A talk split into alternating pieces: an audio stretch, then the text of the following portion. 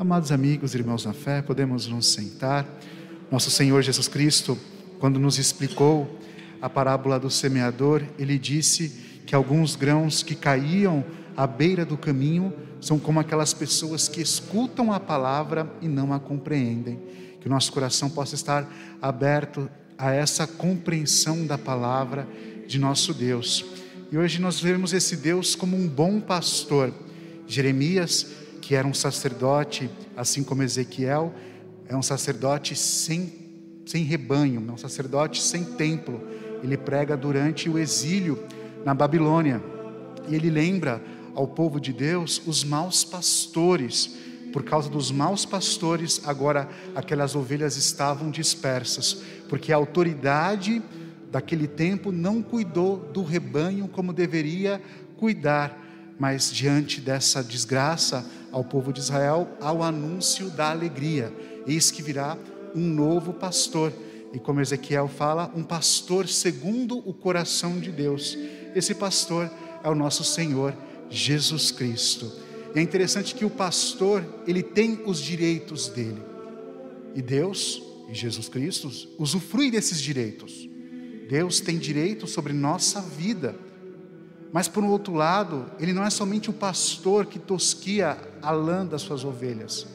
Ele é o pastor que faz algo diferente. Ele dá o descanso à ovelha.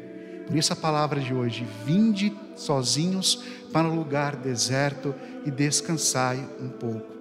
E às vezes nesse agito que é a nossa sociedade, essa preocupação em trabalhar, em ter dinheiro, em metas, a gente esquece desse valor sagrado do descanso. O próprio Deus, que é Deus onipotente, criador do céu e da terra, no sétimo dia toma o seu direito de descanso. Na palavra de Deus, em Deuteronômio, a lei do Senhor dizia que até a terra merece descanso. Durante sete anos plantarás e colherás. No oitavo ano a terra descansará.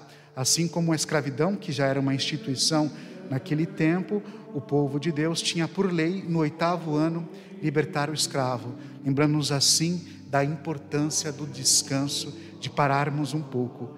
Mas nem esse direito Jesus usufrui. Ele nos ama tanto que até no direito de ele descansar, ele vendo as ovelhas, ele se põe novamente a serviço. É esse o nosso Deus, é o Deus que está sempre conosco, é o Deus que não descansa, como o próprio falou, como falou nosso Senhor Jesus Cristo. Né? Meu Pai trabalha e eu trabalho constantemente.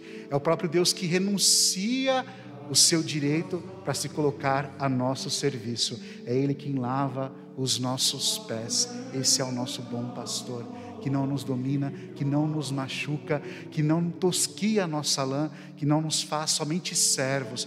E de fato, Jesus muda a relação. Não somos servos de Deus. Jesus, quando celebrou a primeira missa, disse aos seus apóstolos: Não vos chamo servo, vos chamo amigos. Sejamos, pois, gratos a Deus, a esse Deus que se põe a nosso serviço a esse Deus que renuncia ao seu direito à divindade, ao seu direito de descanso para estar conosco.